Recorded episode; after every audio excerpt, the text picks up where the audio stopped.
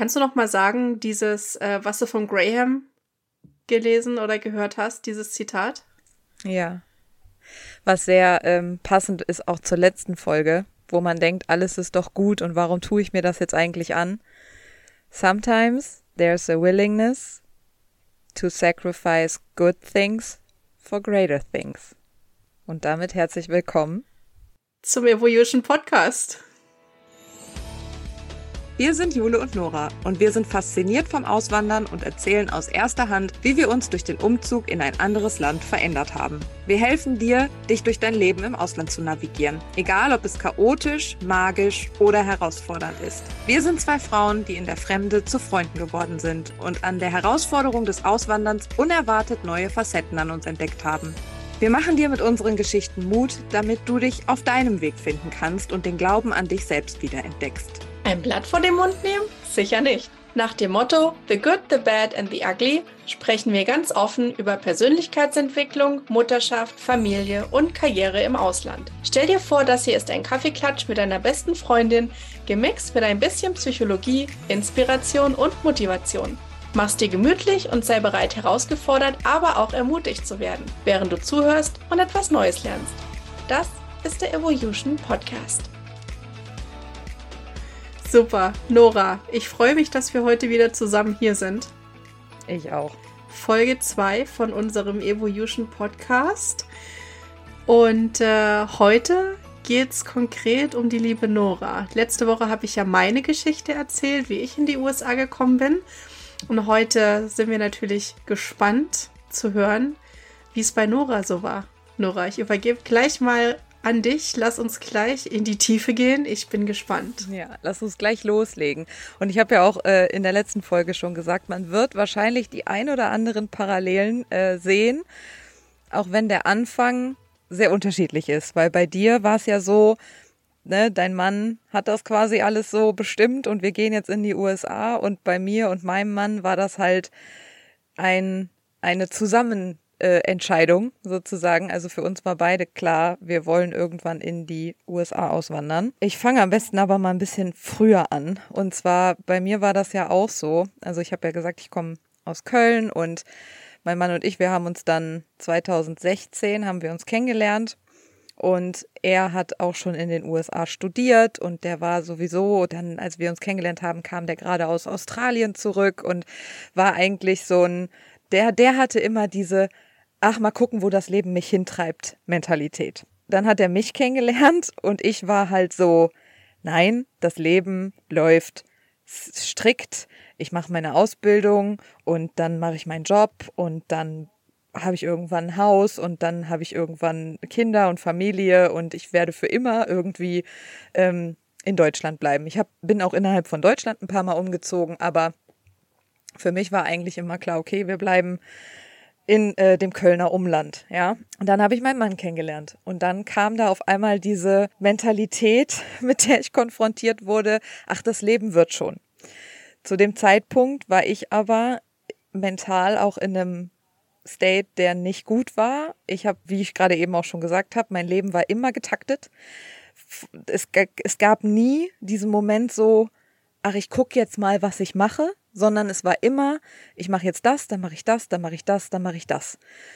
Und dann war ich auch in einem großen Konzern. Ich habe für DHL gearbeitet und habe da Geschäftskunden betreut, war im Außendienst, im Vertrieb, habe das auch wirklich gerne gemacht, aber habe dann irgendwann für mich auch festgestellt, dieser Job kostet mich zu viel Kraft und Energie. Ich bin trotzdem in den Job geblieben, weil irgendwoher muss das Geld ja kommen. Was aber dazu geführt hat, auch noch aufgrund der Vergangenheit, weil ich ja immer gesagt habe, ne, für mich in meinem Kopf war immer dieses erst das, dann das, dann das, dann das. Es gab nie eine Pause und das hat mich halt wirklich ziemlich krank gemacht. Ich hatte Depression, also erst hatte ich einen Burnout, dann kam danach die Depression. Zu dem Zeitpunkt war ich 26. So. Und dann hinterfragst du dich natürlich. Und dann habe ich meinen Mann hm. kennengelernt. Und der hat mir dann mal gezeigt, dass das Leben auch anders funktionieren kann und dass man auch mal so ein bisschen so eine wird schon Einstellung mitbringt, ja. Das wollte ich damals noch nicht so sehen, aber ähm, war auf jeden Fall interessant. Und dann Ich wollte gerade, ich wollte gerade sagen, konntest du dich darauf einlassen? War das was, wo du ein Problem mit hattest am Anfang, dieses, ne, von deinem Mann diese Einstellung so anzunehmen? Ja, voll. Ich habe das überhaupt nicht verstanden. Ich habe das ja überhaupt nicht verstanden, dass man das Leben auch leicht leben kann. Und ich habe das auch nicht verstanden, dass er quasi ähm, nach seinem Studium damals einfach mal sagt, ich gehe für ein Jahr nach Australien und mache mal Work and Travel und wenn ich wiederkomme, ja, dann gucke ich halt mal. Das war für mich so überhaupt nicht, also das, das stand für mich gar nicht auf meinem Lebensplan. Und als ich dann ähm, so krank geworden bin, ich habe immer weiter funktioniert, was im Nachgang betrachtet auch nicht so gut war und habe dann auch eine Psychotherapie angefangen 2018 und habe dann, aber 2018 hat mein Mann dann auch zu mir gesagt, wir zwei, wir machen jetzt mal vier Wochen Urlaub in den USA. Also, dass ich sowieso mal in die USA zum Urlaub machen fliege, hätte ich mir ja nie vorstellen können. ja, und für mich waren diese vier Wochen USA damals die Rettung vor einer Klinik und haben mir echt gezeigt, ey, das Leben kann ja auch anders sein. Und es gibt ja noch viel mehr als nur deinen kleinen Radius, den du gerade da so kennst. Und dann haben wir 2018 vier Wochen Urlaub in den USA gemacht. Ich weiß noch, ich bin in San Francisco aus diesem Flugzeug ausgestiegen und mein, der Bruder von meinem Mann, die haben zu dem Zeitpunkt in San Francisco gewohnt, der ist auch vor mittlerweile zwölf Jahren ist der damals ausgewandert. Das ist auch nochmal eine andere Geschichte. Aber ähm, die, der hat uns abgeholt und ich weiß noch, wir sind dann da irgendwie zu denen nach Hause gefahren und es sah alles einfach so anders aus. Ne? Wie du auch gesagt hast, sah einfach alles anders aus. Und dann fuhren wir bei denen in diese Wohnsiedlung und ich habe gedacht, ich bin hier bei den Golden Girls gelandet. Also das ist ja, das ist ja unglaublich. Das sieht ja alles aus wie im Fernsehen, ja. Und ich wusste aber ganz tief in mir drin, ich gehöre hier hin das hier mhm. ist der Place to be. Ich, ich gehöre hier hin. Und dann haben wir natürlich diese, diese Touri-Rundfahrt gemacht, ne, so äh, Kalifornien, ähm, also quasi San Francisco, dann sind wir nach LA, dann waren wir in Vegas und dann sind wir aber noch zum Abschluss nach San Diego, weil mein Mann unbedingt dahin wollte, er hat ja da studiert und er wollte mir unbedingt sein San Diego zeigen. Und dann stand ich da auf Coronado Island auf dieser wunderschönen kleinen Halbinsel am Meer und habe mir gedacht, wow, das Leben ist schön. Das Leben ist mhm. wirklich schön. Und da war in dem Moment für uns beide klar, für meinen Mann schon eher vorher, für mich dann in diesem Moment, ich werde jetzt alles irgendwie dafür tun, dass wir hier hin können. Also ganz anders als bei dir, ne? Ganz, ganz anders. Sondern ich, ich wollte das auch. Und dann haben wir natürlich überlegt, okay, wie machen wir das denn? Und wir haben natürlich auch unsere Leben in Deutschland gehabt, ganz klar. Ne? Also mein Mann, der hat, äh, der war auch angestellt und ich war angestellt. Ich hatte zu dem Zeitpunkt auch ein eigenes Pferd und unser Leben war eigentlich so, war ja gut. Wir haben halt immer überlegt, so, okay, was machen wir jetzt als nächsten Schritt? Und dann haben wir halt angefangen, Green Card Lotterie. Wir spielen bei der Green Card mhm. Lotterie mhm. mit, weil das war für uns so die einzige Idee, wie wir halt nach Amerika kommen können. Und dann haben wir ähm, das erste Jahr mitgespielt und wurden nicht gezogen. Dann haben wir das zweite Jahr mitgespielt, wurden auch nicht gezogen und das war dann 2020 und ich werde das auch nie vergessen. Es war ja dann auch mitten in der Pandemie. Wir mussten dann unseren Amerika-Urlaub absagen, den wir eigentlich schon ähm, gebucht hatten. Wir waren dann auch jedes Jahr in den USA, ne? ähm, mussten den Urlaub absagen und ich war todtraurig und ich war richtig ja einfach am Boden zerstört und dann saßen wir, weil wir dann als Notlösung uns an die Ostsee verkrümelt haben. Sieben Tage Regenwetter. Wir hatten keinen Bock mehr. Oh Gott. Und dann wurden wir auch noch, ähm, dann kamen auch die Ergebnisse von der Lotterie und wir wurden wieder nicht gezogen. Also dieser Urlaub war wirklich so dieser, dieser maßgebliche Punkt von, das geht so nicht. Wir können uns da nicht drauf verlassen. Wir können nicht immer in dieser Warteposition sein und uns überlegen, ja, irgendwann werden wir schon gezogen. Das passt auch wieder zu dem, was du vorhin gesagt hast, so diese Eigenverantwortung. Ja, mal, mal mhm. anzufangen, selbst was in die Hand zu nehmen und selbst für das loszugehen, was man eigentlich will. Ja. Und das hat bei uns dann in Deutschland schon angefangen. Und dann haben wir uns, ich werde das auch nicht vergessen, wirklich, wir saßen dann da in diesem Ferienhaus, was wunderschön war, aber es hat halt geregnet wie Bolle. Und dann haben wir angefangen zu googeln, wie man Businesses kaufen kann. So, wir hatten Gespartes, weil natürlich hat man auch immer was gespart und wir haben uns gedacht, okay, wenn wir dann irgendwie mal ein Haus, eine Wohnung oder sowas kaufen wollen, braucht man ja auch Eigenkapital. Und dann haben wir gedacht, okay, wir, wir können ja nichts, ja, aber okay, irgendein Business könnte man ja bestimmt kaufen. So. Und dann ein E2-Visum damit bekommen. War so unsere naive Idee. Und dann hat sich das aber irgendwie auch so ein bisschen zerschlagen, ähm, weil wir dann auch gedacht haben, so ja, nee, das trauen wir uns dann doch nicht zu. So, und dann hatten wir da wir ja schon Verbindungen in die USA hatten, Mitte 2020 plötzlich die Möglichkeit, mit Geschäftspartnern ein Business zu gründen. So, also quasi wie ihr. Ne? Mhm. So, und dann haben wir echt überhaupt nicht lange überlegt, sondern wir haben gesagt, okay, wir hören uns das jetzt mal an mit der Immigration-Anwältin, wie das so funktioniert ob das funktioniert und dann entscheiden wir. Und dann hatten wir diesen Call mit der Anwältin Ende August und dann sagte sie zu uns, das ist ja alles überhaupt gar kein Problem. Und wenn ihr das jetzt alles fertig macht und investiert und die haben uns auch geholfen, den Businessplan zu schreiben und so weiter und so fort. Und wir hatten ja dann Leute vor Ort, die uns ähm, auch geholfen haben quasi, weil das ja mit Geschäftspartnern aufgebaut wurde. Ähm, dann habt ihr im Dezember euer Visum, sagte sie zu uns im Dezember 2020 habt ihr euer Visum, dann könnt ihr in die USA. Äh, okay. Und das war schneller, als ihr euch das vorgestellt habt? Das war äh, wesentlich schneller, als wir uns das vorgestellt haben. Und dann haben wir aber nicht lange überlegt, sondern haben gesagt, wir machen das jetzt. Und dann habe ich tatsächlich, war ja dann auch die Frist wegen drei Monate Kündigungsfrist von der Wohnung und so, habe ich dann echt ähm, die Wohnung gekündigt. Wir haben alle unsere Sachen verkauft haben parallel halt dieses Business aufgebaut in North Carolina, wo ich jetzt gerade noch bin. Und das Business war eine Alpaka-Farm. Wie seid ihr da drauf gekommen? Also, die Idee für mich, mein, mein Lebenstraum ist ja sowieso schon immer, ich möchte gerne mal eine eigene Farm haben mit meinen Pferden am Haus, mit ein paar Tieren und dann so ein bisschen Tierschutztiere auch noch aufnehmen und so, ne? Das ist ja für mich mein absoluter Lebenstraum. Und mit denen wir das gemacht haben, die hatten halt auch diesen Ansatz, okay, also die, das war auch ein Pärchen und die Frau von den beiden, die war halt so total in Garn und Wolle und Babytragetücher und so weiter. Da sind die dann auf die Idee gekommen, weil die eine Alpaka-Farm besucht hatten. Ja, Moment, also die Nora, die kennt sich mit Pferden aus, die kennt sich mit Tieren aus, die scheut sich nicht vor so, ne, vor Stallarbeit und so weiter. Ähm, ich stehe voll auf Wolle und Garn und Weben.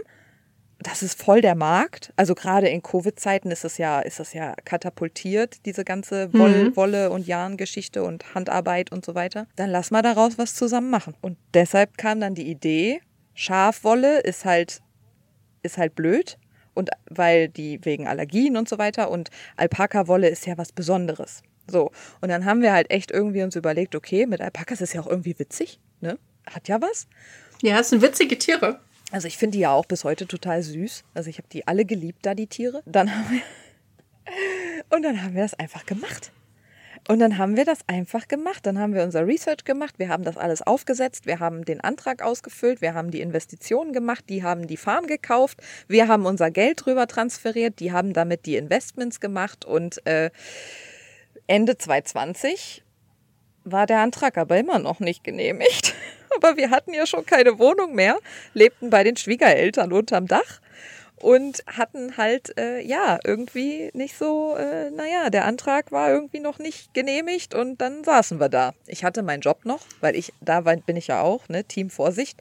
So nach dem Motto, nee, ich, ich kündige erst, wenn wir das wirklich alles äh, parat haben. Bei, bei meinem Mann war es ähnlich, der hatte aber ein bisschen andere Kündigungsfrist als ich. Und dann ähm, sind wir Ende 2020, weil wir ja dann so ein NIE bekommen haben, also dieses National Interest Exemption äh, Ding, durften wir trotz Travel Ban in die USA einreisen und äh, haben dann halt vor Ort auch schon so noch so ein paar Sachen organisiert einfach. Und dann 2021 im Februar wurde unser E2-Visum genehmigt. Yay! Yes. Sag mal, jetzt muss ich noch mal kurz ein Rewind machen. Ja. Das ist ja jetzt eigentlich, sag ich mal, ab dem Zeitpunkt von wir wollen in die USA und wir suchen jetzt mal nach einem Business oder ne, bauen selber eins auf und anstatt eins zu kaufen. Komplett gegensätzlich von dem, wie dein Leben ja eigentlich bisher so verlaufen war, ne? So diese, diese Planungssicherheit und diese Struktur und dieses, ich weiß ganz genau, was als nächstes passiert. Wie bist du da? Also, was war dir das bewusst zu dem Zeitpunkt, dass du jetzt gerade dabei bist, dein Leben so komplett über den Haufen zu schmeißen? Oder bist du erstmal so mit dem Flow gegangen und hast das gar nicht so mitbekommen? Dadurch, dass ich aufgrund meiner Krankengeschichte sehr viel ähm, Therapie gemacht habe, war mir schon klar, ich muss und darf was in meinem Leben verändern. Und so wie es jetzt gerade ist, kann das auch nicht auf ewig gehen und ich will mehr. Und eigentlich, wenn ich jetzt gerade mal so wieder drüber nachdenke, war es eigentlich auch dieser ganze Prozess mit dem Business, war es aber eigentlich das, was ich kannte. Nämlich, okay, wir haben jetzt ein Ziel, wir haben eine Aufgabe, wir brauchen das, das, das und das und das und das und das.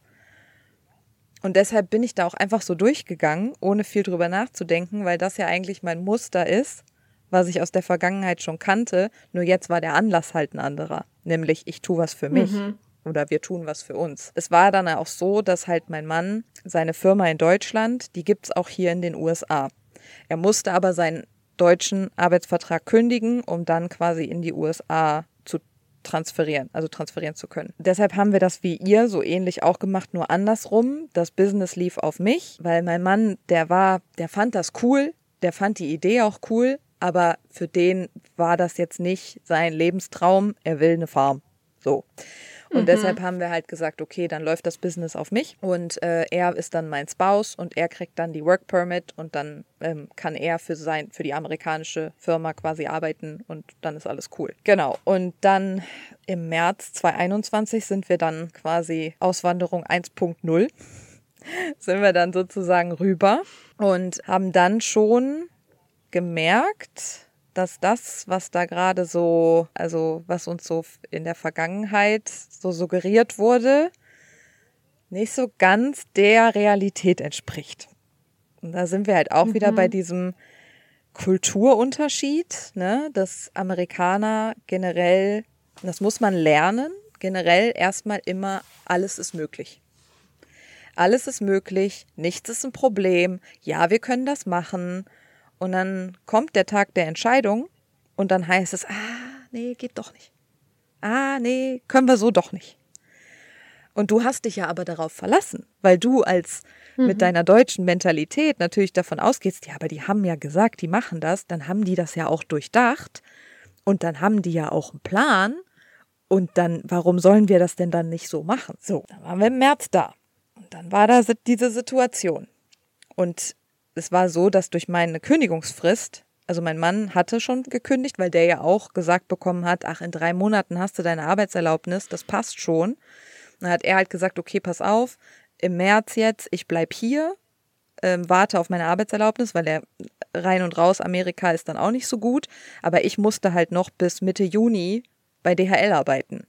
Das heißt, wir waren dann sogar drei Monate voneinander getrennt. Er war dann auf der Farm und ich war in Deutschland, habe dann wieder bei meinen Eltern äh, gewohnt und habe noch gearbeitet. Sales-Konferenzen gemacht im Kinderzimmer quasi, ey, wirklich. Also es war ja auch Wahnsinn. alles äh, per Videocall, ne? Also wirklich irgendwie Business-Calls im Kinderzimmer. Aber gut, es, so war's. Und ähm, dann bin ich im Juni quasi, Juni 2021, ähm, dann wieder zurück auf die Farm, war dann auch vogelfrei, alles super, ne, kein, und dann haben wir gedacht, jetzt starten wir so richtig da durch, weil jetzt bin ich auch wieder da und ja, Anfangsschwierigkeiten, alles kein Problem. Und das war auch so für mich, dadurch, dass ich halt in dieser Umgebung war, die ich ja dann schon kannte, weil uns waren ja diese, die Geschäftspartner auch vertraut, weil wir das ja, weil wir ganz viele Telefonate hatten. Wir waren schon mal da, mit der Gegend kannten wir uns aus oder ich mich. Und deshalb war das für mich gar nicht so ein krasser Kulturschock beim ersten Mal, mhm. weil das ja halt, das habe ich ja schließlich irgendwie mit aufgebaut, weißt du, das war mir ja vertraut. Also es ist ja was anderes, wie wenn du jetzt in, in Florida ankommst, in der Wohnung sitzt, dein Mann geht arbeiten und du sitzt da völlig alleine. Ich hatte ja immer Leute um mich rum. Und dann, mhm. ähm, wir haben bei der Farm dann halt auch irgendwann so ein Glamping-Space gebaut mit fünf Zelten, wo so Betten drin standen und so und haben dann wirklich so einen Hospitality-Aspekt damit reingebracht, haben Farmtouren gemacht. Und da hatte ich natürlich auch am Anfang meine Probleme mit den Gästen zu sprechen. Aber ich hatte ja keine andere Wahl. Ich musste ja. Weil ich war ja mhm. schließlich mit CEO. So, und wenn ich da in dem Alpa-Café, wie wir es immer genannt haben, also es war so ein Café, wo die Leute auch Kaffee kaufen konnten und das Garn und so weiter, ne? Und das hieß dann Alpa-Café. Ähm, da habe ich immer die Check-ins gemacht für die Kunden. Ich musste ja mit denen Englisch reden. Mir blieb ja nichts anderes übrig. Und mhm. was ich aber auch hatte, war wirklich diese Angst, ich sag was falsch. Und ja. ich ähm, mache das nicht richtig und was sollen die jetzt von mir denken? Ja? Das war so für mich mein, mein größtes Manko. Aber dadurch, dass mir die Umgebung so vertraut war und ich ja auch mich schon so viel damit auseinandergesetzt habe, war das irgendwie nicht so schlimm in dem Moment. Was dann aber schlimm war, war, als wir festgestellt haben, dass die Zusammenarbeit nicht funktioniert. Hm. Dass wir uns das, was wir uns vorgestellt haben, so definitiv nicht machen können dort. War das, findest du, dass, ähm, du wirst sicher gleich noch ein bisschen mehr im Detail darauf eingehen, aber äh, findest du, das lag auch so ein bisschen an so kulturellen Unterschieden zwischen dem, ähm, was jetzt, sag ich mal, von der deutschen Herangehensweise oder so, wie du es gewohnt warst, dass man sich einfach auch da, dass so Kulturen aufeinander geprallt sind? Weil das war so ein bisschen meine mhm. Erfahrung, der würde mich mal interessieren, wie du das so einschätzt. Ja. Absolut. Also das ähm, würde ich auf jeden Fall so sagen. Also das, was ich vorhin schon gesagt habe, so dieses, ach, das wird schon, das schaffen wir schon, ja, ja, machen wir so, ja, ihr kriegt das Beispiel, also ganz konkretes Beispiel, auf dieser Farm gab es zwei Wohnhäuser. Das, ähm, ein kleineres und ein größeres. Und das kleinere musste noch renoviert werden. Und als wir damals das alles in die Wege geleitet haben, hieß es, ja, ja, äh, gar kein Problem, Budget steht, äh, wir renovieren euch das Haus und wenn ihr dann im März kommt, zieht ihr da ein. Und dann waren wir im Dezember da und dann war schon so, ja, ja, bis März haben wir das Haus fertig, bis März haben wir das Haus fertig. Und dann kommen wir im März da an, es ist nichts fertig. Und dann, und dann hieß es auch mhm. auf einmal, ah, nee, also das wird jetzt doch nichts mit dem Haus. Das können wir erst in ein, zwei Jahren machen. Ja, warum? Wir haben es doch budgetiert. Also, wo ist das Geld? Ne? Wo ist das Geld? Mhm. So, und da gab es schon so die ersten, ne? Aber da denkt man ja dann auch erstmal nicht drüber nach und will das vielleicht auch erstmal nicht sehen. Und ja, auch die Kommunikation war schwierig, weil wir natürlich mit unserer direkten deutschen Art denen vielleicht auch manchmal gefühlt mäßig ein bisschen auf die Füße getreten sind mhm. und die sich dann auch wahrscheinlich gedacht haben, mit denen können wir so nicht arbeiten, weil die halt einfach zu, die sind zu hart, zu krass, zu harsh, ja, so. Und jetzt kommt aber der Glücksgriff an der ganzen Geschichte, dass wir zeitgleich, also wirklich zeitgleich, als ich noch in Deutschland dann war, in der Green Card Lotterie gezogen wurden. Nein. Tada! Sprich Überfügung und ihr gehört hierher. Ja. Das, genau ja. das ist es. Und selbst, was ich dazu sagen muss, selbst ohne Green Card hätte ich mich von diesem Business getrennt. Weil das hat mir nicht gut getan, das hat meinem Mann nicht gut getan. Zu dem Zeitpunkt konnte mein Mann immer noch nicht arbeiten, weil wegen Covid diese Arbeitserlaubnis keine vier Monate gedauert hat, sondern zwölf. Das hat uns aber auch keiner hm. gesagt. Es kristallisierte sich ja dann immer mehr heraus, dass dieses Business keine Zukunft hat, zumindest nicht mit uns. Jetzt hatten wir das Glück, dass wir diese Green Card natürlich noch im Petto haben, aber nur weil du im Mai gezogen wirst, heißt es ja nicht, dass du drei Tage später die Green Card hast, sondern das ist ja auch so ein Prozess, der bis zu einem Jahr dauern kann. Und dann haben wir uns im September, mein Mann ist dann quasi wieder zurück ähm, in, die, in seinen alten Job in Deutschland. Und dann haben wir uns im September aus den USA wieder verabschiedet im September, äh, was war es dann? 21, genau. Und haben gesagt, wir bleiben jetzt so lange in Deutschland, bis wir die Green Card haben. So. Und dann saßen wir da wieder. Und ja, und da würde ich, da würde ich gerne mal äh, kurz reinhaken. Und zwar so zu dem Thema, jetzt hattet ihr euch das alles so überlegt und seid da mit einer großen Hoffnung reingestartet mhm. und seid dann am Ende doch sehr herb enttäuscht worden. Wie bist du damit umgegangen und äh, hattest du irgendwie auch so das Gefühl, du bist jetzt gescheitert? Also hat das irgendwas mit dir gemacht und irgendwie deinen Blick auf die Zukunft getrübt oder was war da so dein Ansatz oder wie bist du damit umgegangen? Dieses Gefühl, dass man scheitert, das hatte ich Jedes Mal, wenn, als wir wieder zurückgekommen sind, quasi. Weil jedes Mal, als wir quasi immer, also auch schon 2020, wo wir dann zurückgekommen sind, das erste Mal, wo wir ja dann auch schon keine eigene Wohnung mehr hatten und so weiter. Du hast immer das Gefühl, du verlierst ein bisschen was von dir. Ne? Du, du hast keine eigene Wohnung mehr. Dann im März, als wir dann quasi wieder zurückgekommen sind, hatte ich dann zwar noch den Job, aber ich war wieder an einem anderen Platz und 2020 ist ja auch, ist auch mein Pferd gestorben. Das heißt, das war dann auch weg, ne, dieses Gewohnte irgendwie. Und dann kam natürlich dazu noch die Trauer. So, dann hat dieses ganze Business nicht funktioniert. Dann kamen wir im September 2021 zurück. Und dann hast du gar nichts mehr. Du hast gar nichts mehr. Du sitzt dann wieder bei den Schwiegereltern unterm Dach, hast nicht mal mehr ein eigenes Auto. Du hast einfach nichts. Und natürlich stellst du dir dann die Frage, wofür mache ich das eigentlich alles? Hat sich das jetzt gelohnt? Also unser ganzes Erspartes war weg. ja, alles floss in dieses Business. Mhm. Von dem Geld haben wir nichts mehr wiedergesehen, bis heute. Und natürlich fragst du dich dann, was mache ich denn jetzt? Aber irgendwas in mir hat mir auch gesagt, das ist nicht umsonst. Und die Zeit war nicht einfach. Und ich habe mich da auch wirklich schlecht gefühlt. Aber irgendwas in mir hat mir einfach gesagt, das ist nicht umsonst. Und ihr habt jetzt nicht umsonst diese Erfahrung gemacht und ihr habt jetzt nicht umsonst auch noch eine Green Card gewonnen, das, was ihr immer wolltet. Jetzt mach was draus. Das ist jetzt im Nachgang leichter gesagt, als es sich damals angefühlt hat, aber das war so ein bisschen das, was mich damals halt getrieben hat, ne? Weiterzumachen. Ja, und ich glaube, das ist ja auch so spannend, äh, so dieses Thema Scheitern. Das ist ja was, was bei so einer Auswanderung zwangsläufig immer irgendwie mitschwingt. Ja, also die Angst zu scheitern oder dann auch quasi täglich mit irgendeiner Form von Scheitern konfrontiert zu sein. Ob das jetzt ist, dass man äh, das Wort wieder falsch ausgesprochen hat oder dass man sich an der Theke im Supermarkt nicht so verständigen kann, wie man das wollte. Man, man lernt irgendwie so ein bisschen mit dem Scheitern besser umzugehen. Und äh, also das war zumindest auch so meine Erfahrung. Und, äh, und wenn man dann den kulturellen Hintergrund betrachtet, ja, dass ja eigentlich so gerade in Deutschland der Deutsche mit dem Scheitern so gar nicht umgehen kann. Mhm. Ja, das ist so. Ähm, äh, ich, ich kenne das so ein bisschen von meinem Papa, der ist Personalberater mhm. und der hat damals auch eine eigene Firma gehabt ähm, eine Werbeagentur.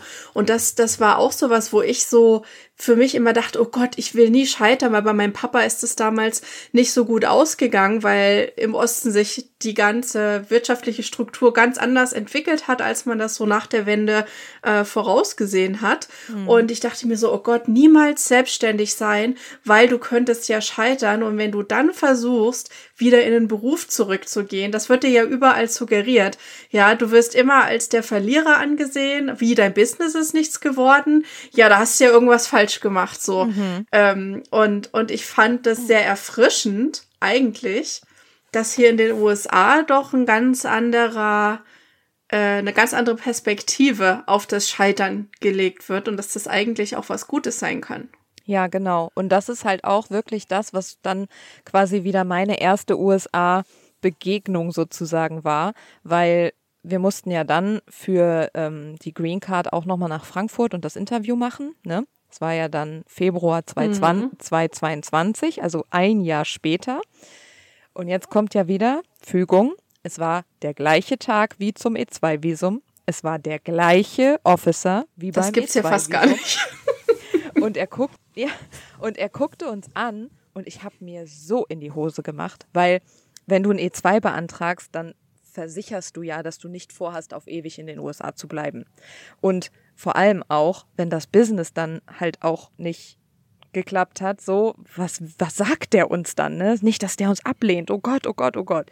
Total unbegründet. Wir sind da rein, der guckt uns an und sagt, ey, ihr seid die mit der Alpaka von. Der hat sich noch an euch erinnert. Wir, ja? Das ist ja klasse. Ja. Und er so, wie geht's und was macht ihr und so und so und wir dann, naja, also das mit dem Business, das hat nicht so funktioniert. Weil unsere Anwältin halt auch meinte, seid ruhig ehrlich, das ist nicht schlimm, ne? Und wir uns wirklich voll in die Hose gemacht. Und dann guckt er uns an und sagt, ach, das ist aber schade. Naja, jetzt habt ihr ja eine Green Card. so, da hast du gar nicht mit gerechnet, oder? Überhaupt nicht. Überhaupt nicht. Und das war so wieder dieser erste Kontakt ja eigentlich auch wieder zu den Amerikanern und dieser Mentalität so, ach, wird schon, ne? Ach, ist doch alles überhaupt gar kein Problem. So, das kann halt positiv und negativ sein. In dem Moment war es positiv für uns. Und dann haben wir ähm, unsere Green Card bekommen und haben wirklich ähm, dann auch nicht lange gefackelt, weil wir hatten dann das Interview Ende Februar und dann Anfang März war die Green Card quasi da. Also das, der, der Pass mit dem Visum kam zurück, ne? Die Green Card kriegst du ja erst hier. Und dann haben wir halt gesagt, okay, alles klar, wir gehen jetzt äh, wieder zurück. Also wirklich eine Woche später oder so, ne? Flüge gebucht, zack, wir gehen wieder zurück. Ähm, und wir haben uns dann auch dazu entschieden, wieder hierhin zurück nach North Carolina zu gehen, weil wir einfach gesagt haben, gerade für den Anfang, um erstmal anzukommen und vor allem auch, weil die Firma von meinem Mann ja davon ausging, der arbeitet von zu Hause aus, aber davon ausging, dass wir halt in North Carolina, also an der Ostküste sind. Da wollten wir jetzt nicht irgendwie sagen, oh ja, und übrigens, äh, wir wollten jetzt mal an die Westküste ziehen oder so. Und deshalb haben wir gesagt, wir kennen hier alles, wir haben hier unsere Freunde. Da sind wir halt auch wieder so ein bisschen mhm. bei diesem Sicherheitsding, ne? Ähm, weil wir ja auch Kontakte hier schon geknüpft hatten und so. Ähm, dann gehen wir jetzt erstmal wieder zurück. So, und das haben wir dann gemacht und sind letztes Jahr im März dann hier angekommen. Also jetzt quasi ein Jahr. Jubiläum, ein genau. Jahr USA. Mhm. Naja, anderthalb mit On-Off von der ganzen vorherigen Geschichte quasi. Aber ähm, ja, und dann kamen wir hier an und dann haben wir halt, äh, ich wollte gefaced sagen, dann haben wir halt alle Herausforderungen gefaced, die man halt so haben kann. Zum Glück hatten wir schon unsere Social, das muss man ja auch sagen, ne? ähm, hat uns in Anführungszeichen Sachen erleichtert, aber irgendwie auch nicht. Dann find erstmal eine Wohnung, dann geht das mit der Wohnung nicht, dann brauchst du ein mhm. Also, ne, ich meine, jeder, der zuhört, der weiß, worüber ich hier gerade rede. Ähm, aber da sind wir durchgekommen und das haben wir gemacht und das haben wir geschafft und ich habe es, glaube ich, in der letzten Folge ja auch schon gesagt. Ähm, jetzt ist es ein Jahr her, dass wir hier sind. Und äh, jetzt ist für uns auch der Zeitpunkt gekommen, wo wir sagen, okay, jetzt geht's weiter zum neuen Abenteuer, nämlich nach Las Vegas. Das war eh schon immer unser Plan, dass wir mehr an die Westküste gehen und das werden wir jetzt auch machen. Und das ist jetzt wieder ein neues, neues Ding irgendwie. Zieh mal um im fremden Land, quer durchs, durchs Country. Ja, also ist auch wieder was. Aber ich kann auch gleich noch ein bisschen was vom Arbeiten erzählen, vielleicht, ne? Ja, ja aber ich würde noch mal kurz gerne wissen wollen, wenn du jetzt mal so auf das erste Jahr der Auswanderung 2.0 zurückblickst. Mhm. Wie fühlst du dich dabei und was war so dein größtes Learning, vielleicht auch im Vergleich zur Auswanderung 1.0? Boah, das ist eine gute Frage. Also das größte Learning, wie gesagt, muss ich gleich, glaube ich, auch noch mal ein bisschen was, was das Thema Arbeit anbetrifft, sagen. Aber das größte Learning in dieser Auswanderung 2.0 war wirklich, wenn du willst und wenn du eigenverantwortlich bist und dein Leben selbst in die Hand nimmst, dann kannst du alles schaffen. Du kannst für dich und das, was du willst, losgehen. Und ich glaube auch, dass mir das auch nochmal gezeigt hat, dass wirklich alles irgendwie einen Sinn hat und alles mhm. irgendwie äh, eine Richtung hat. Und hätten wir das mit dem E2-Visum nicht gemacht, vielleicht hätten wir dann gar keine Green Card gewonnen. Und hätten wir das mit dem E2-Visum nicht gemacht und trotzdem eine Green Card gewonnen, dann hätten wir eine, eine ganz andere Grundvoraussetzung gehabt, hier hinzukommen. Und ich glaube einfach wirklich, dass Learning ist, wenn du das, wenn du das selber in die Hand nimmst, dein Leben und sagst, ich möchte das und das jetzt erreichen, dann wird sich das auch alles so fügen, wie mhm. du das willst. Ja, das, äh, das ist auch meine Erfahrung. Ja, dass wenn man sich was vornimmt und eine Entscheidung trifft, das ist, glaube ich, so diese Quintessenz eine Entscheidung zu treffen und nicht so, ne, man ist ja manchmal so ein bisschen schwammig und sagt so, naja, mal gucken und, ne, oder macht das so an Bedingungen fest. Wenn das klappt, dann das. Oder erst wenn das mhm. passiert, dann das. Zu sagen, egal was kommt, ne, wieder zu deinem äh, Anfangszitat, dieses auch wenn man sich wohlfühlt, wenn vielleicht eigentlich alles gut ist, zu sagen, aber da ist noch mehr. Ich fühle mich trotzdem nicht äh, fulfilled. Ich fühle nicht, dass ich irgendwie schon angekommen bin, wo ich hingehöre, das aufzugeben und dann was komplett Neues, anderes, eine andere Herausforderung zu suchen ähm, für das größere Ganze, äh, ist, ich finde das total faszinierend, was äh, ja diese Erkenntnisse finde das klasse, dass es ja auch den Anschein hat, dass du jetzt auch abenteuerlustiger geworden bist. Ja, weil jetzt ist es nicht nur, ja. Ihr zieht von einem Land ins andere und geht von einem Angestelltenverhältnis in eine Selbstständigkeit über, sondern jetzt ist es ja auch noch mal dann ein anderer Bundesstaat. Vielleicht kannst du noch so ein bisschen jetzt was erzählen, was jetzt vor euch liegt und auch mhm. was äh, mit deiner eigenen beruflichen Laufbahn so geplant ist oder was bisher so gelaufen ist. Mhm. Also ich hatte ja, ähm, als das mit der Farm dann auch äh, nicht funktioniert hat, dann saß ich halt in Deutschland und habe gedacht, was mache ich denn jetzt? Und habe dann aber auch überlegt, eigentlich auch gut, weil ich bin das erste Mal in meinem Leben richtig frei. Ich habe nichts, wo ich sagen kann, oh, das kommt jetzt als nächstes oder das mache ich jetzt als nächstes oder was auch immer, sondern ich saß da wirklich, werde ich nie vergessen, das war die Nacht vorm Abflug. Wir saßen in Charlotte im Airport Hotel, äh, haben da gepennt und habe zu meinem Mann gesagt, das erste Mal weiß ich nicht, was ich machen soll. Und das fühlt sich richtig gut an, weil ich kann ja jetzt alles machen. Ja, stimmt. Und, und das war so plötzlich der Startschuss dafür, dass es in meinem Kopf anfing zu überlegen, was ich denn eigentlich so selber auf die Beine stellen könnte, weil ich habe ja jetzt gesehen, ich kann was auf die Beine stellen. Also es ist ja jetzt nicht so, dass, dass, dass das Business schlecht lief. Gar keine, also auf gar keinen Fall, das Business lief super. Wir hatten Kunden über Kunden und die waren alle zufrieden und das hat alles funktioniert. Und das hat mir halt gezeigt, ich kann das. Und dann habe ich für mich überlegt, naja, okay, vielleicht gehe ich nochmal studieren. Ich habe nie studiert, vielleicht gehe ich nochmal studieren und mich interessiert Psychologie und dann studiere ich doch jetzt Psychologie.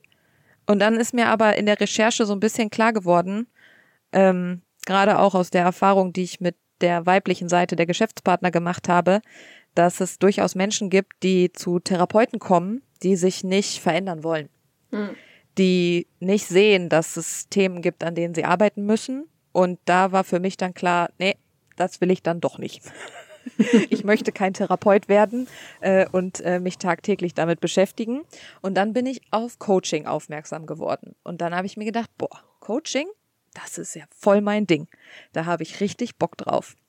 Und dann habe ich gedacht, ich mache ein Coaching-Business. Und da habe ich dann aber vielleicht mir auch ein bisschen zu viel für den Anfang zugemutet, also ein Business aufzubauen, Auswanderung 2.0, in einem neuen Land Fuß fassen, hier dann auch erstmal irgendwie einen Job finden, dann noch irgendwie YouTube und Business und alles ist vielleicht ein bisschen viel gewesen und habe dann aber jetzt für mich auch festgestellt, ähm, nee, das Business einzeln ist irgendwie nicht so, auch nicht so das Fulfillen, Fulfillende so für mich. Und deshalb bin ich halt so froh, dass wir zwei uns gefunden haben, weil wir uns halt so gut ergänzen und ich halt einfach glaube, dass äh, das, was wir hier machen, ist auch Coaching wir teilen unsere Erfahrungen und ja, das war für mich halt einfach wirklich so dieses, ich kann alles machen, was ich will. Und wenn sich etwas für mich nicht gut anfühlt, und das hat nichts damit zu tun, vor Sachen, die unangenehm weg sind, wegzurennen. Das ist nämlich nochmal ein Unterschied. Aber ich kann Dinge probieren, ich kann Dinge starten, weil das ist ja auch so ein bisschen Amerika-Mentalität. Ich fange mal was an, mhm. für den Deutschen völlig, völlig, völlig absurd. Verständlich ich kann doch nicht anfangen, 100 Meter in die eine Richtung rennen und dann merken, ach scheiße, dann muss ich wieder umdrehen. Ja, doch, kannst du, mhm. weil genau, genau so passieren ja wunderbare Sachen. Und das habe ich halt echt für mich gelernt in der Zeit, dass diese, dieses Fang erstmal an und das braucht auch jetzt gar keinen großen Plan, Sinn und Ziel haben. Aber wenn du Bock auf was hast, dann fang das an und dann guckst du, was draus wird. Und wenn es nicht, sich nicht mehr gut anfühlt, ja gut, dann lässt du das los und dafür öffnet sich was anderes. Ist doch auch gut. Findest du, dass äh, du, ich meine, du bist ja generell ein sehr reflektierender Mensch. Ähm, ich war das nie äh, muss ich ganz ehrlich sagen. Das ist was, was ich jetzt so im Verlauf der Auswanderung auch gelernt habe. Gerade so in den letzten zwei Jahren habe ich mich ganz extrem mit mir selbst beschäftigt und wirklich an mir gearbeitet und das erste Mal angefangen, äh, über mein Leben und die Dinge, die in meinem Leben passieren, zu reflektieren und mir aber gleichzeitig auch Gedanken darüber zu machen, was ich eigentlich, also wie mein Leben eigentlich aussehen soll. So, warum mache ich hm. das denn alles und wohin soll das alles mal gehen? So, was ist denn so mein ultimativer Lebenstraum und nicht unbedingt mhm. von, ich will irgendwie hier Multimillionär werden und eine Yacht mhm. und eine Villa und sonst was haben, sondern mhm. mit welchen Ereignissen, mit welchen Gefühlen will ich mein Leben füllen. Ja. Und, äh, und das finde ich so was Faszinierendes, dass das auch aus so einer Auswanderung, also dass sie das so mit sich bringt. Ab einem gewissen mhm. Punkt fängt ja jeder irgendwie mal an, dann nachzudenken. So, warum habe ich das denn jetzt eigentlich gemacht? Und was mhm. will ich denn eigentlich machen? So wie du. Ich ziehe da so den Hut vor, zu sagen, du weißt du was, nach sechs Monaten Business brechen wir ja. das Ganze jetzt hier mal ab, weil du, wie viele Leute gibt es, nicht nur im Ausland, aber ja. auch in Deutschland, die einfach so diesen, diesen Punkt nicht sehen und nicht sehen mhm. wollen, wenn der kommt, ja. der verlangt, dass man jetzt einfach mal was anderes macht, weil es so, wie es jetzt ist, nicht weitergehen kann. Und da gehört schon sehr viel Courage dazu, das zu erkennen und sich dann auch dem zu stellen, was da passiert. Absolut. Absolut. Deshalb, ich sag ja, es ist ein Unterschied, ob du, ob du halt vor Sachen wegläufst, weil sie schwer sind, oder ob du Dinge bewusst beendest, weil sie dir nicht gut tun. Mhm. Weil es gibt auch Dinge, die sind, die fühlen sich im ersten Moment nicht gut an und die sind schwer und du weißt aber, da musst du jetzt mal durch, weil das halt auch dann was Gutes mit sich bringt. Wie zum Beispiel, ich fange in den USA einen neuen Job an, in einem Unternehmen und habe keine Ahnung, wie man Englisch spricht. Also zumindest nicht, ne? Das, was wir in der letzten Folge besprochen haben, halt. Und das fühlt sich im ersten Moment total unangenehm an, aber das ist nichts, wo du sagst, davon laufe ich jetzt weg, weil sich das unangenehm anfühlt. Wenn du aber dann in einer Situation bist, in einem Job, in einem Business, in was auch immer, was dich mehr Kraft kostet, als es dir gibt, weil wenn du etwas für dich selber tust und das ist eine Selbstständigkeit, das ist für dich selber, dann muss sich das gut anfühlen. Punkt. Das muss sich gut anfühlen und das darf, weil sonst brauchst du nicht in die Selbstständigkeit zu gehen. Dann könntest du auch einen 9-to-5-Job machen, bis du 64 bist und mit einem Herzinfarkt irgendwann vom Stuhl fällst. Und selbst der sollte sich für dich gut anfühlen. Das ist auch so was. Man, man ist so oft darauf trainiert. Ähm, das liegt auch, glaube ich, so daran, wie man so als Deutscher gerade auch erzogen ist. Mhm. Dieses, diese Loyalität einer Firma gegenüber, den Mitarbeitern gegenüber, dieses, naja, da muss man halt mal durch. Ja, ist mhm. richtig, aber nicht äh, bis zur völligen Selbstaufgabe, nicht bis nee. zum Burnout oder oder ja. sonst irgendwas, ne? Weil es gibt ja äh, sicher auch viele unter den Zuhörerinnen, die jetzt nicht unbedingt ein eigenes Business haben und vielleicht auch gar keine Bestrebung haben, eins zu haben. Aber ja. wenn man jetzt auch einfach nur angestellt ist oder einfach nur in Anführungszeichen, ne? das ist natürlich nicht jeder ist für die Selbstständigkeit geboren und andersrum. Mhm. Aber auch da wirklich mal in sich reinzuhören und zu gucken, so, wie, wie möchte ich denn gerne meinen Tag verbringen und wie, mhm wie, wie will ich wahrgenommen werden, was will, an was will ich arbeiten, weil am Ende des Tages äh, verbringen wir ja tatsächlich die meiste Zeit mit unserer Arbeit. Mhm. Ähm, ja. Und dann soll das ja auch irgendwie was sein, was für uns eine Bedeutung hat und was Spaß macht. Klar muss man am Ende Geld verdienen und Rechnung bezahlen, keine Frage. Aber das ja. ist ja eigentlich auch wieder das Schöne an so einer Auswanderung, dass man in diesem neuen Land komplett von vorne anfangen kann. Man kann das als überwältigend und schlimme Sache sehen, wie, oh mein Gott, mhm. was mache ich als nächstes? Oder wieder, wo wir bei der Neugier wieder sind, oh mein Gott, jetzt kann ich, wie du schon sagtest, alles machen, was ich will. Was will ich denn eigentlich? Ja. Und das ja. kann, wie, wie hast du das, hast du das an einem gewissen Zeitpunkt vielleicht auch als äh, so überforderndes Gefühl empfunden, dass du vor lauter Ideen gar nicht wusstest, was du machen solltest? Ja, absolut. Also wenn du plötzlich ja alle Möglichkeiten hast, dann ist das auch mal sehr überfordernd. Aber was ich auch noch sagen wollte, also das mit der Selbstständigkeit zum Beispiel ist jetzt ja nur mein Beispiel. Ich finde das gut, dass du das jetzt gerade noch mal so ein bisschen gerecapt hast, weil genau das ist es ja auch. Ne? Nur weil man angestellt ist, heißt es ja nicht, dass man unglücklich sein muss, um Gottes Willen. Ich meine, ich bin jetzt auch angestellt, ich arbeite beim Lidl. Ähm, und wenn wir in die, US, äh, in die USA ziehen, wenn wir nach ähm, Nevada ziehen, dann werde ich mir halt auch irgendwo wieder einen Job suchen. Da gibt's jetzt keinen Lidl und das Thema Grocery Store ist für mich jetzt auch erledigt. Es war jetzt halt auch was. Ich habe immer gesagt, boah, mich würde mal voll interessieren, wie das in so einem Supermarkt läuft. Mich würde mal voll interessieren, wie das in so einem Hotel läuft. Mich würde mal voll interessieren, wie das bei so einer Autovermietung funktioniert. Und das ist jetzt das, du hast halt diese mega Option und dann probiere ich mich jetzt persönlich halt einfach aus, weißt du?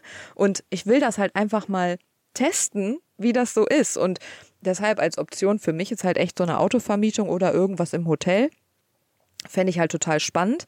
Und die Einstellung, wie du halt zur Arbeit gehst und warum du diese Arbeit machst, ist ja auch entscheidend. Und für mich zum Beispiel war natürlich auch der Faktor, ich würde gern ein bisschen Geld verdienen, ja, aber der, der, der, der Hauptfaktor, warum ich das jetzt auch mit dem Supermarkt gemacht habe, war halt, ich will unter Leute, ich möchte die Kultur richtig kennenlernen, nicht meine kleine Farmbubble, die ich damals hatte, äh, weil die haben auch viele Sachen gesagt, die einfach in ihrer Welt ähm, so waren, aber in der Realität eigentlich nicht so. Ähm, und ich möchte halt einfach die Menschen kennenlernen, weißt du, und die Sprache verbessern und dass das dann natürlich so Herausforderungen mit sich bringt, dass man halt da steht und äh, sie vier Stunden für drei Sätze E-Mail braucht oder äh, 5000 Schritte durch den Laden rennt, um den Chef zu finden, weil man sich nicht traut, durchs Walkie-Talkie zu sprechen. Das ist dann okay, ja, aber die Frage, die jeder sich immer stellen darf, ist, warum mache ich diesen Job? Und wenn der erste Satz ist, ich muss den machen, damit ich Geld verdiene, dann ist es der falsche. Mhm. Ja, weil äh, ich finde das total klasse, wie du das jetzt so beschrieben hast, was dich interessiert. Wo würdest du gerne mal wissen, wie das ist, wenn ich in einem mhm. Hotel arbeite oder wenn ich in einer Autovermietung arbeite?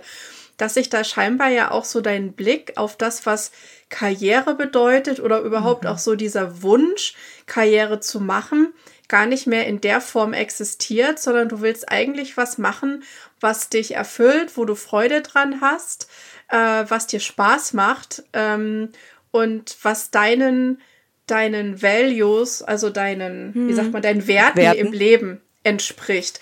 Und, äh, und ich finde das total spannend, weil ich glaube, diesen Blick, den hat man am Anfang auch nicht so, dieses Ich darf hier mhm. was Neues ausprobieren. Denn es ist total wurscht, ob ich vorher bei DHL als Führungsposition äh, mhm. oder als, als, als Manager, äh, als ja. Manager angestellt war und jetzt bin ich bei Lidl und räume Regale ein. Das hat nichts mit der Wertigkeit des Menschen mhm. oder der Person zu tun oder dem spiegelt auch nicht wieder, was deine Fähigkeiten sind, sondern reine Neugier und reines Interesse, mal zu gucken, mhm. wie das in einem Supermarkt abläuft. Und, und ich finde ja, dass diese Herangehensweise wieder durch diese, getrieben durch Neugier, mhm. dich am Ende auch zu ähm, zu Höchstleistungen bringt, eben weil du es nicht ansiehst als, oh Gott, ich war bei DHL im, in, in der mhm. Führungsebene und jetzt räume ich Regale ein, wie tief bin ich gesunken, mhm. sondern da lernst du ja auch wieder ganz andere Fähigkeiten, die du sonst so nie mhm. gelernt hättest, wenn du diesen Job nicht gemacht hättest bei Lidl. Ja, voll. Genau, und das ist es auch. Ich hatte früher auch immer dieses Leistungsdenken und diesen Anspruch und dieses, ich brauche ein dickes Auto und ich brauche eine schöne Wohnung und ähm, ich brauche das alles, damit die Leute denken, ich habe es geschafft. Aber mit ein bisschen Selbstreflexion, und das habe ich zum Beispiel nicht in der Therapie gelernt, das kam erst jetzt durch diesen ganzen Persönlichkeitsentwicklungsweg, den ich bisher gegangen bin. Ich habe all diese materiellen Dinge, dieses, ich möchte den Leuten zeigen, ich habe es geschafft, ist eigentlich eine andere Form von zu sagen, ich selber bin nicht gut genug. Mhm. Und Regale einzuräumen, obwohl ich keine Ahnung, wie viel Millionen Umsatz verantwortet habe und dann in einem Supermarkt zu stehen und Regale einzuräumen, da hätte ich, und so ehrlich kann man sein, vor paar Jahren noch gesagt, wieso machst du denn sowas? Das ist doch unter deinem Niveau. Überhaupt nicht. Mittlerweile jeder Job, und das ist auch was, das hat was mit Wertschätzung zu tun, jedem gegenüber, sei es, und das ich war immer freundlich zu anderen Menschen, also auch im Flur. Die, für mich ist immer klar, es wird jeder gegrüßt, ja. Ich kenne auch Menschen, die grüßen ihre, ne, die Reinigungskräfte nicht oder so. Kam für mich nie in Frage, aber ich habe halt für mich selber gedacht, das könnte ich doch nicht machen. So, ne?